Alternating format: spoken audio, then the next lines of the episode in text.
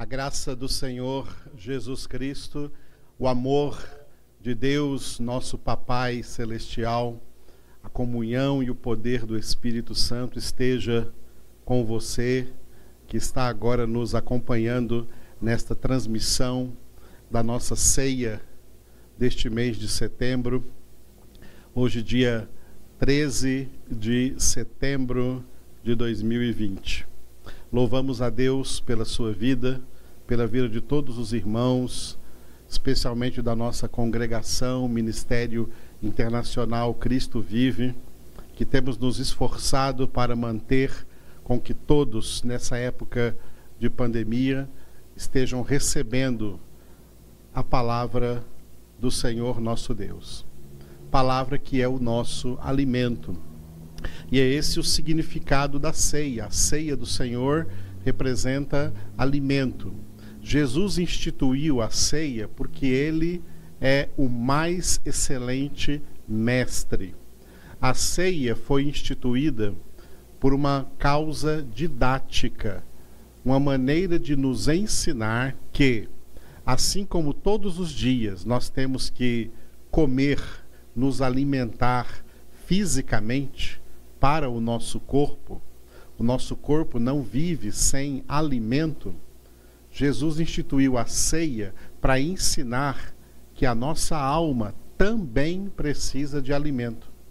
Só que o alimento da nossa alma não é o pão de cada dia, não é o arroz, o feijão, a carne, não é aquilo que nós comemos na, na nossa mesa diariamente o alimento da nossa alma é única e exclusivamente a palavra de Deus. Só a palavra de Deus é alimento espiritual. Por isso que eu insisto às pessoas de lerem Bíblia, meditarem na palavra de Deus e isso de maneira diária, diariamente. Porque você come diariamente Diariamente você alimenta o seu corpo. Também diariamente tem que alimentar a sua alma. Um dia que você faz um jejum e não alimenta o seu corpo, é lógico que você sente fome. É lógico que após um tempo em jejum físico, você sente fraqueza. Mas tem pessoas que não alimentam a alma quase nunca não leem Bíblia. E não há nada, repito, que alimente a alma a não ser a palavra de Deus viva e eficaz. E foi por isso que Jesus declarou, citando Deuteronômio: Não só de pão viverá o homem, mas de toda a palavra que procede da boca de Deus. Há uma diferença entre esses dois tipos de nutrição que é muito característica, que é a seguinte: a nutrição do corpo, o nosso corpo sente falta, porque quando você fica muito tempo sem comer, então você sente fome. E é esse sentimento da fome que leva você, ele é um dado mostrando para você que é a hora de você comer alguma coisa, porque você sente essa fome. Isso não acontece com a alma a alma não manifesta esse mesmo sentimento de fome que o corpo manifesta. E aí muita gente não vai lendo Bíblia, Bíblia porque não sente vontade de fazer isso, a sua alma não tem esse sentimento. Mas a alma revela que está com fome espiritual por outras coisas, por outros tipos de sentimento sentimentos de medo, sentimentos de solidão, sentimentos de tédio. Sabe quando você está entediado? É a sua alma dizendo para você que ela está fraca, precisando se alimentar da palavra. E você não sabe discernir esses sentimentos da alma, como você consegue discernir o sentimento da fome física. E você vai lá e faz um lanche, você vai lá e come alguma coisa. A sua alma também tem fome, a única coisa que alimenta ela, o único alimento para supri-la, para sustentá-la, fortalecê-la, saciá-la, é a palavra de Deus, nada mais, nada além disso. Então a sua alma fica entediada, você fica cansado da vida, você começa a sentir que tem uma perda de sentido na sua vida, por que, que você está aqui. Aí quando as pessoas têm esses sentimentos, elas pensam que tem que buscar uma fuga para fugir desses sentimentos. Então eu vou passear no shopping, ou então vou para o cinema, vou para casa de amigos, eu vou me divertir, vou assistir um filme, tentando com isso trazer uma diversão para sua alma, mas nada disso alimenta, ela continua passando fome dentro de você. O que vai alimentar a sua alma é só a palavra de Deus. Isso é tão sério que foi por esta seriedade que Jesus instituiu a ceia que nós celebramos uma vez por mês. Essa ceia instituída por Jesus como mestre, é uma maneira didática dele ensinar para nós: olha, a sua alma tem fome, como o seu corpo necessita de alimento, a sua alma necessita de alimento. Só que esse alimento é a minha palavra. E é por isso que Jesus, que é a própria palavra de Deus em essência espiritual, ele disse, você pode ler o capítulo de João 6, que é um capítulo impressionante, onde Jesus repete várias vezes: Eu sou o pão da vida, eu sou o pão vivo descido do céu, a minha carne é verdadeira comida, o meu sangue é verdadeira bebida. Quem come a minha carne, bebe o meu sangue, tem a vida eterna, e eu o ressuscitarei no último dia. Jesus estava falando ali de alimento espiritual e que esse alimento espiritual é a palavra de Deus. Não há outro nesse mundo. Você pode correr atrás do que você quiser para aliviar a sua alma, para tentar saciar a sua alma. Você pode tentar fazer o que você quiser nesse mundo, mas nada vai preencher a sua alma, nada vai saciar a sua alma, nada vai alimentar a sua alma fora da palavra de Deus. É só a palavra de Deus que alimenta a sua alma. Isso é tão sério porque muitas almas, muitas pessoas já estão espiritualmente mortas, porque já deixaram suas almas morrerem de fome, porque elas têm preguiça de ler Bíblia, porque elas não têm prazer na palavra de Deus. O homem de Deus, eu gosto de repetir bem isso, a mulher de Deus se assemelha àquele homem do Salmo número 1, que tem o seu prazer na palavra do Senhor e nela medita de dia e de noite. Quando comemos alguma comida, nós não estamos também associando a isso um prazer. Nós não comemos apenas por necessidade física de comer, comemos porque também temos prazer naquela comida que nós estamos comendo. Temos sentimos aquele sabor gostoso da comida. As pessoas de Deus, elas não têm preguiça da Bíblia, elas sentem o prazer, esse sabor espiritual que a palavra de Deus traz aos nossos corações. Isso é maravilhoso. A gente que é quem é homem espiritual nunca deixa de fazer em cada dia a coisa mais importante que ele precisa fazer é se alimentar espiritualmente. Nós celebramos a ceia uma vez por mês, mas ela representa o que você faz de todos os dias. Como todos os dias você come fisicamente, também todos os dias tem que comer espiritualmente, senão se você não fizer isso, deixa eu ser sincero com você, ó, diga adeus para o céu, porque é para o inferno que você vai. Para o céu só vão aquelas pessoas que durante toda a sua vida na terra se alimentaram da palavra de Deus.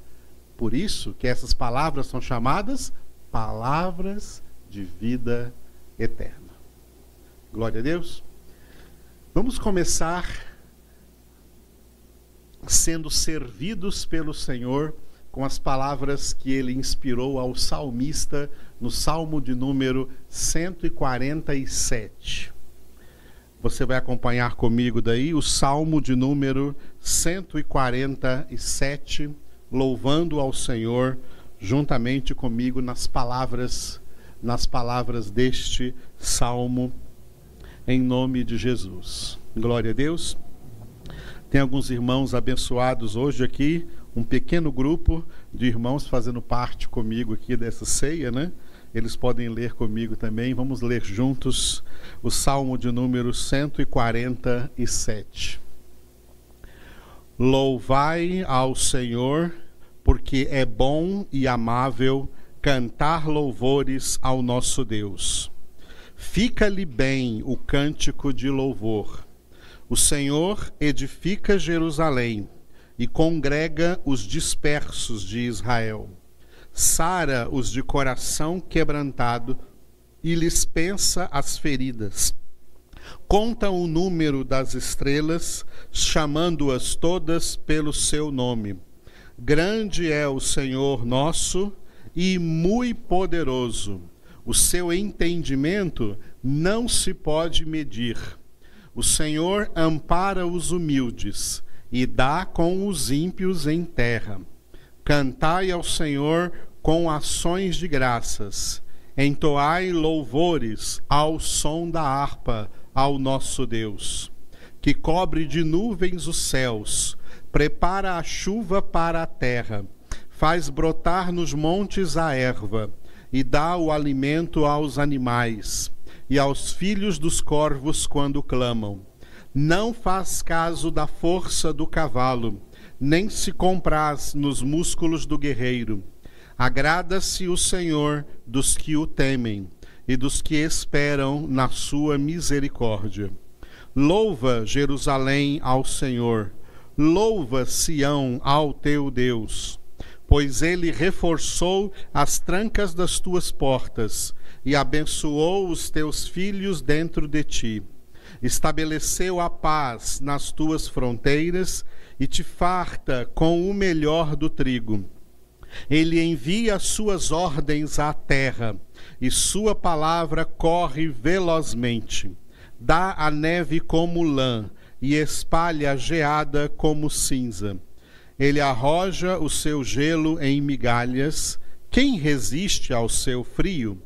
Manda a sua palavra e o derrete. Faz soprar o vento e as águas correm. Mostra a sua palavra a Jacó, as suas leis e os seus preceitos a Israel. Não fez assim a nenhuma outra nação. Todas ignoram os seus preceitos Aleluia! Louvado seja o nome do Senhor. Eu gostaria de, nessa nossa celebração da ceia de hoje, refletir um pouco com todos vocês somente em um versículo desse Salmo 147, o versículo de número 3, que diz que o Senhor sara os de coração quebrantado e lhes pensa as feridas. Repetindo, sara os de coração quebrantado e lhes pensa as feridas. Aleluia. Amados, por que, que este versículo é tão importante para a nossa reflexão hoje? Primeiro motivo, há uma grande realidade, profunda realidade da qual todos nós temos que tomar consciência. É a realidade de que a humanidade toda, sem exceção, todos os homens, todas as mulheres, de todas as idades, desde a concepção até a morte, não importa a idade, todas as pessoas, eu não vou usar o verbo estar, eu vou usar o verbo ser todas as pessoas são doentes. Está se sentindo muito sadio? Não se engane. Todas as pessoas são extremamente doentes lá no seu interior, lá nas suas almas. O que causou essa doença? É lógico, o pecado. Romanos 3, 23 está escrito: todos pecaram e carecem da glória de Deus. A carência já é uma doença. E carecem da glória de Deus. São pessoas carentes em suas almas, são pessoas doentes em suas almas. As doenças da alma originadas pelo estado de pecado em que todos são concebidos, gerados e nascidos, elas vão se manifestando no decorrer da vida das pessoas, ao longo de suas vidas, enquanto os anos vão passando, em cada ano, em cada fase da vida, essas doenças da alma se manifestam de maneiras diversas, diferentes, variando de pessoa para pessoa, variando.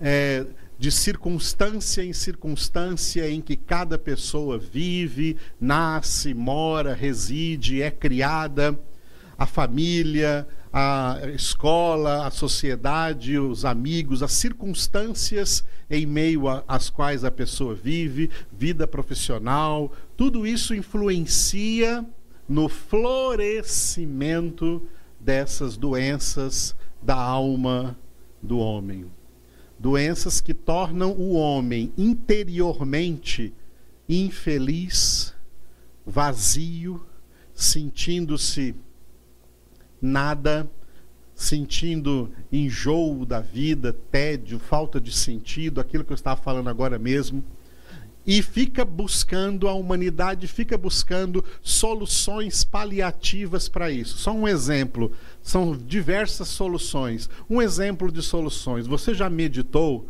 como a humanidade, estou falando especialmente da humanidade ímpia, a humanidade é alcoólatra?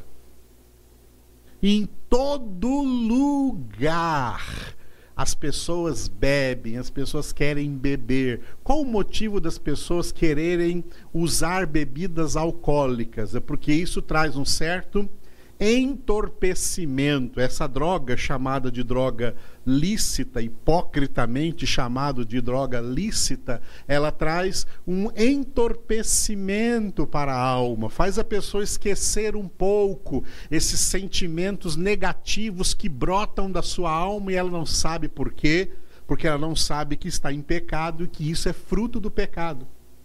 Porque as pessoas, usando outro exemplo, porque as pessoas ficam aí lutando nessa vida com sonhos de alcançar felicidade. O que eu quero é ser feliz nessa terra. É porque lá dentro delas, sem motivo nenhum, aparente ou circunstancial ou externo, elas se sentem infelizes e acham que só serão felizes se alcançarem alguma coisa que agora elas não têm, então elas têm que correr atrás disso para se sentirem felizes, para se sentirem realizadas. E sabe por que as pessoas fazem isso? Porque são doentes.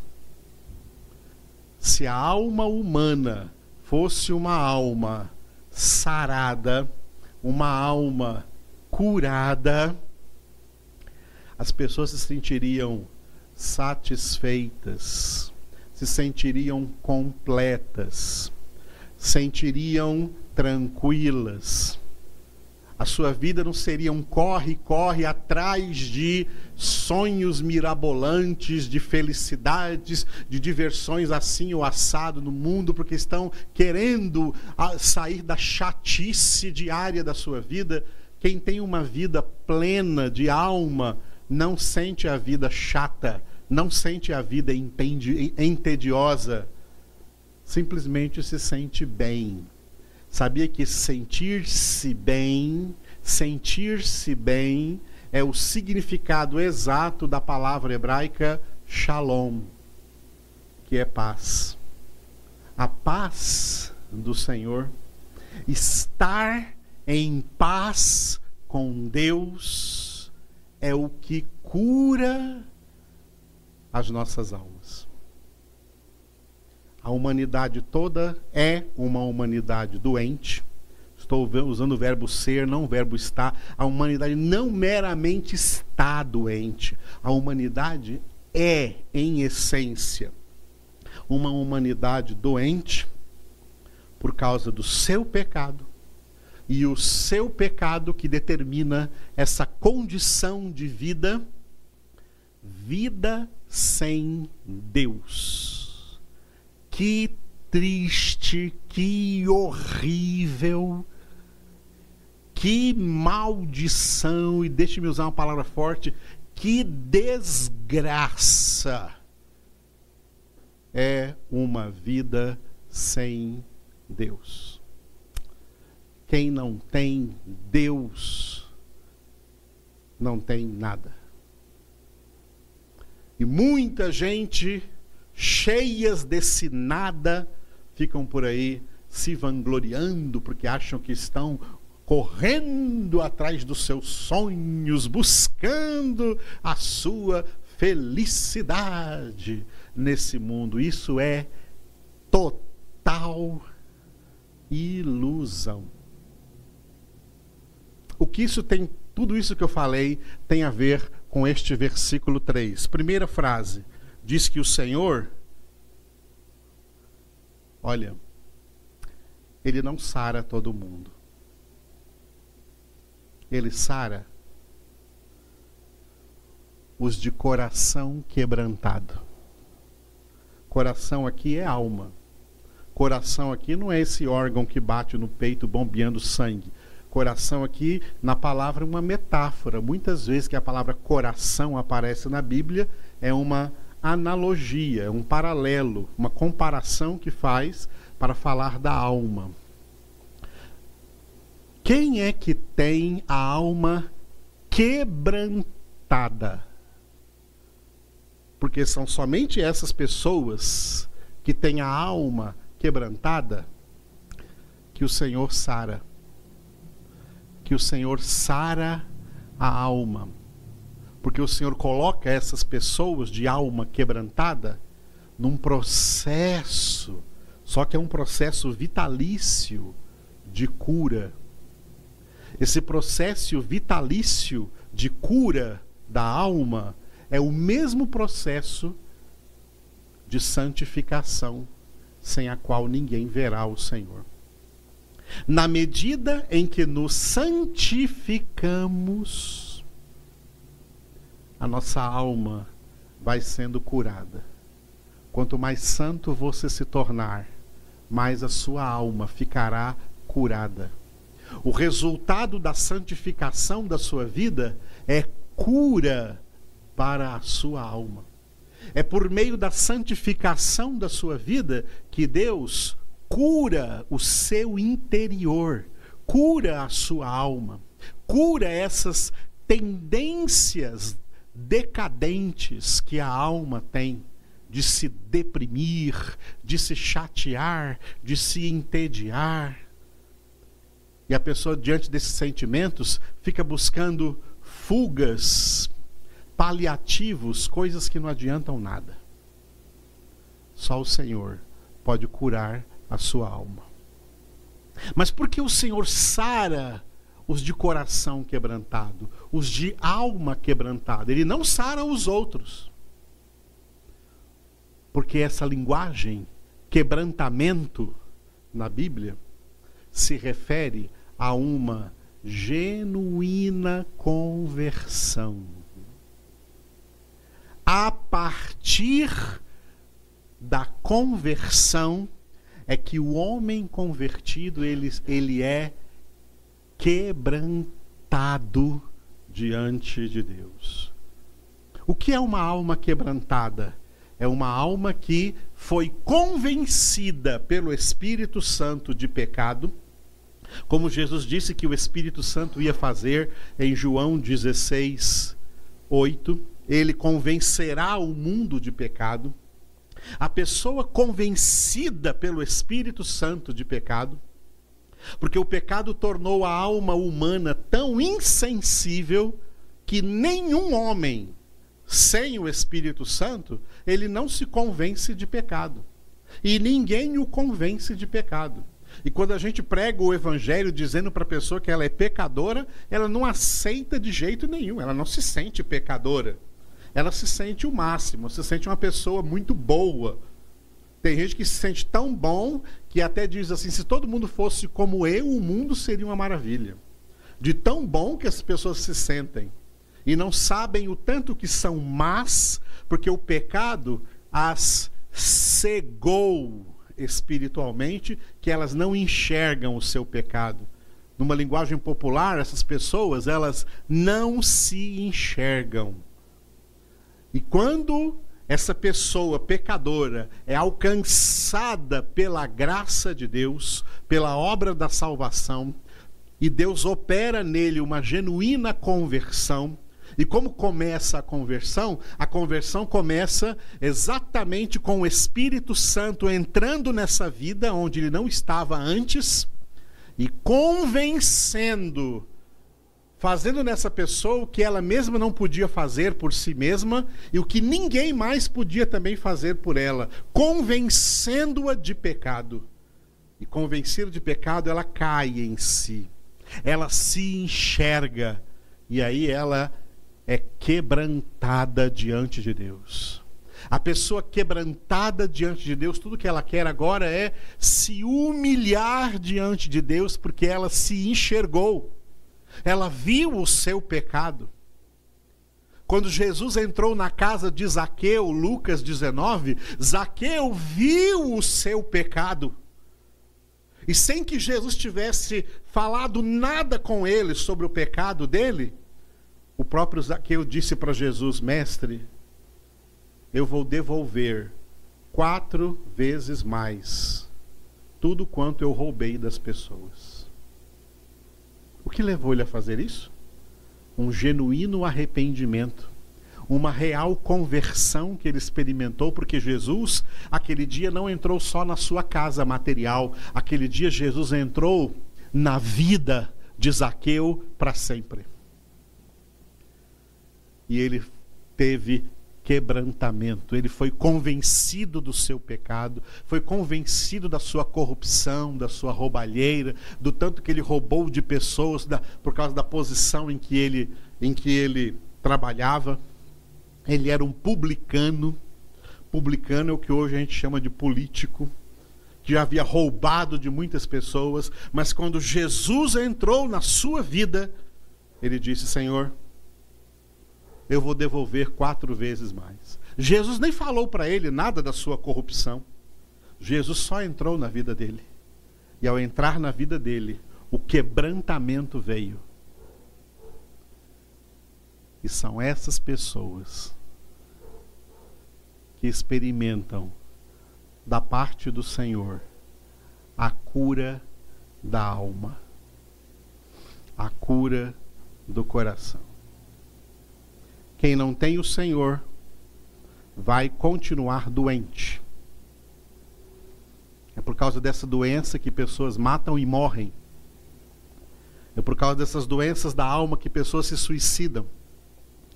É por causa dessas doenças da alma que pessoas precisam de ansiolíticos a vida inteira. É por essas doenças da alma que pessoas se divorciam, se separam, que filhos saem de casa, que vão para as drogas, que pessoas vão para a prostituição, vão para a fornicação, achando que vão encontrar no sexo, na imoralidade sexual, um alívio para os vazios de sua alma, não encontra nada. Só Deus, só Deus cura a alma do homem, mas só a partir da conversão. A gente vê tanta gente doente e a gente percebe que a doença delas é da alma, mas não tem cura para elas, porque quando a gente fala de Jesus, elas não querem esse Jesus, elas não querem esse Evangelho. elas não querem essa palavra. Ou seja, elas rejeitam o único verdadeiro remédio que poderia sará-las, que poderia curar a sua alma. E elas ficam por aí na contínua ilusão de achar felicidade no mundo. E quando algumas dessas pessoas chegam até o fim de um labirinto e não encontram saída e perdem a esperança de encontrar qualquer felicidade no mundo, tiram a sua própria vida. São pessoas doentes. Vivemos em um mundo doente. E a única cura está na pessoa adorável de Jesus. Só Jesus é a cura. Só Jesus é a cura. Só Jesus pode curar você. Só Jesus pode curar o homem. Jesus tem potencial para curar toda a humanidade. Mas ele só vai curar os de coração quebrantado. Ele vai sarar suas feridas. A parte B do versículo dispensa as feridas, significa coloca remédio nessas feridas.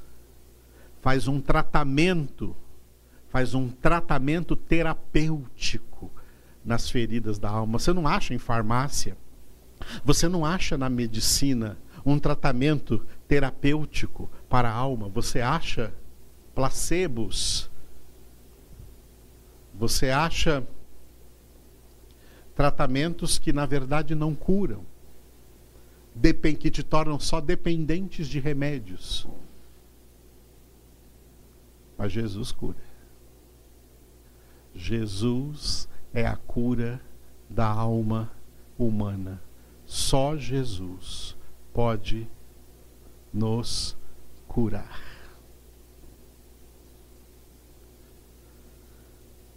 Bom, o homem convertido foi atingido pelo primeiro nível da salvação, que é a conversão, e foi conduzido para o segundo nível da salvação, que é a santificação, que só vai terminar na glorificação. No caso da vida humana na terra, termina até a morte desse homem. Uma vez convertidos, até a morte estamos no processo de santificação.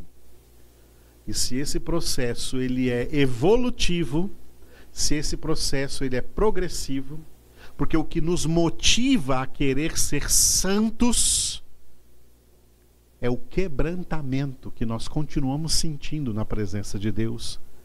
O quebrantamento não é algo que o homem experimenta só na sua conversão. Ele começa a experimentar esse quebrantamento na conversão, mas é esse quebrantamento que vai conduzi-lo durante todo o processo de santificação. E quanto mais esse homem de coração quebrantado se santifica diante de Deus, mais a alma dele vai sendo curada. Deus vai curando medos, Deus vai curando traumas, Deus vai curando vazios, preenchendo vazios.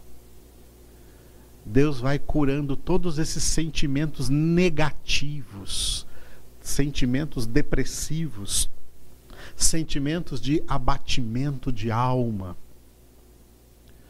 Não importam para esse homem mais as circunstâncias exteriores em que ele vive, porque ele não vai ser mais afetado por essas circunstâncias mesmo que, por exemplo, sejam circunstâncias pandêmicas, como nós vivemos hoje no mundo, essa alma que está sendo curada pelo Senhor não vai ser afetado por essas circunstâncias, porque dentro dele está acontecendo um trabalho tremendo de Deus, uma obra tremenda de Deus, curando e transformando cada vez numa pessoa capaz de suportar qualquer provação, qualquer dificuldade que haja na vida, qualquer sofrimento que haja na vida, quem sabe até o ponto de um dia dar a sua vida pelo Senhor. Já pensou naquelas pessoas que deram a sua vida pelo Senhor?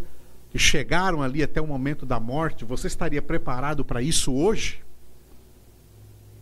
Só uma alma curada, só uma alma sarada chega a esse ponto de poder dizer: Estou pronto para morrer pelo meu Senhor. O apóstolo Pedro disse isso um dia, quando ele ainda não estava pronto. Ele disse isso só por entusiasmo. Mas dali algumas horas ele negou Jesus três vezes. Mas mais tarde, depois que ele foi cheio do Espírito Santo, um apóstolo do Cordeiro, pregando a palavra do Senhor, anos depois disso, ele foi capaz de dar a sua vida pelo Senhor sem medo algum, porque ele já era agora um Pedro de alma curada. Deus quer curar você. Deus quer curar a sua alma. Deus quer te levar a vencer todos os temores dessa vida. Essa vida lastimável que nós vivemos aqui na terra, lugar que Davi chamou de o vale da sombra da morte, e disse: Ainda que eu atravesse o vale da sombra da morte, não temerei mal nenhum, Senhor, porque porque tu estás comigo. Comigo significa que tu estás na minha alma, tu habitas em mim. E no Salmo 27, olha que coisa linda Davi diz: O Senhor é a minha luz e a minha salvação, a quem temerei?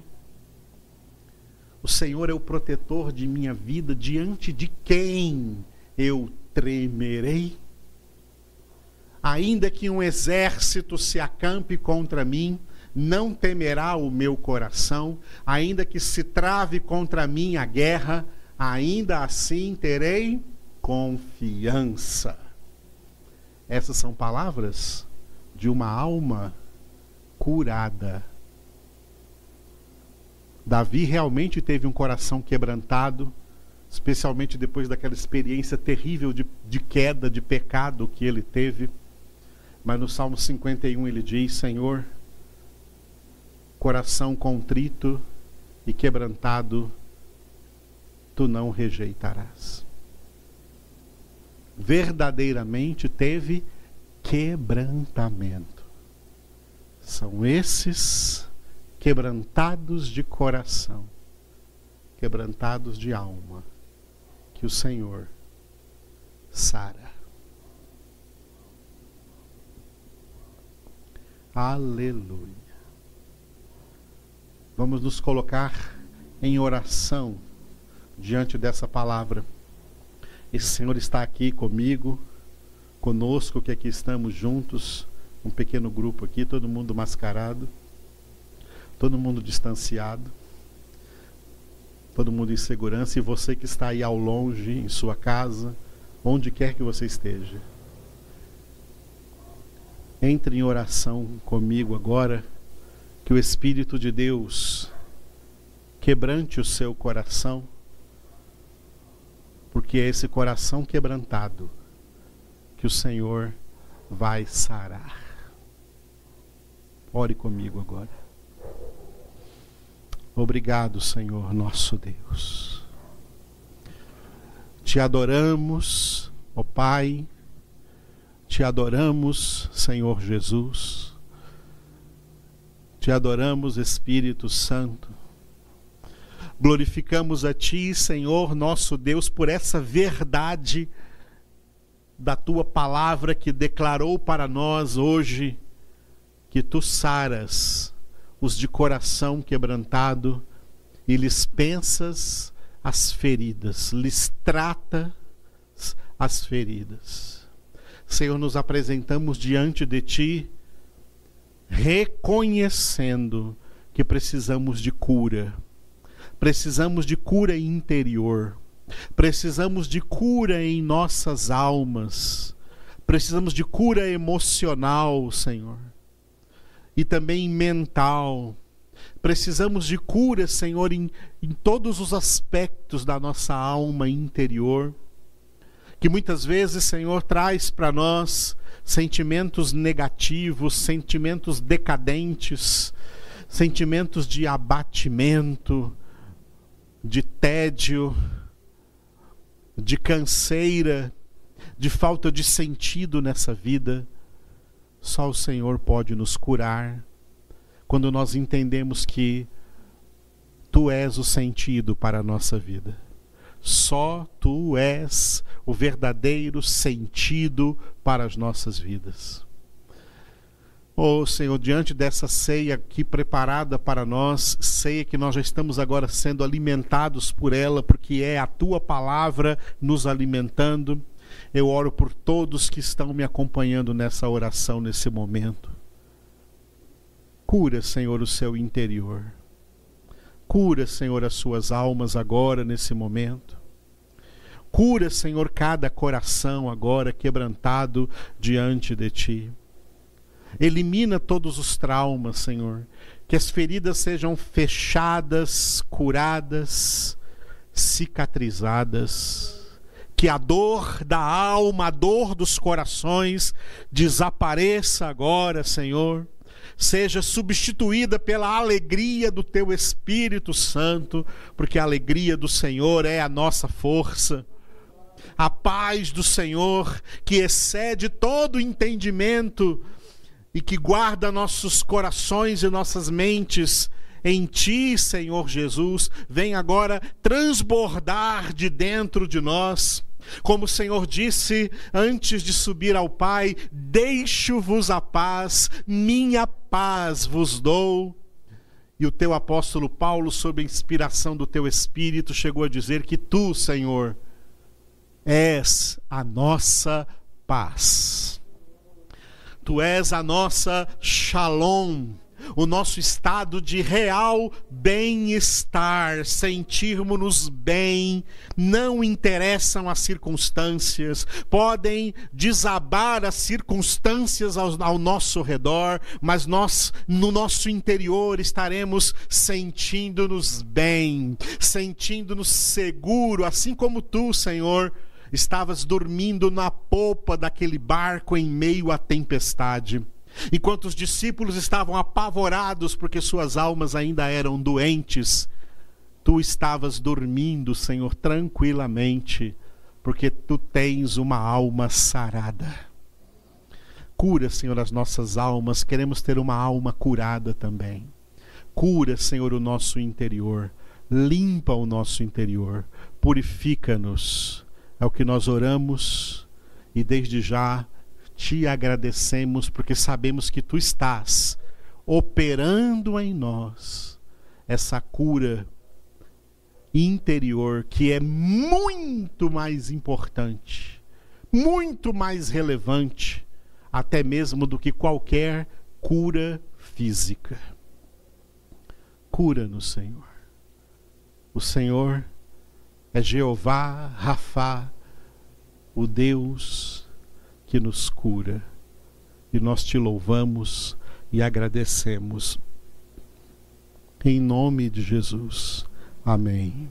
Obrigado, Senhor.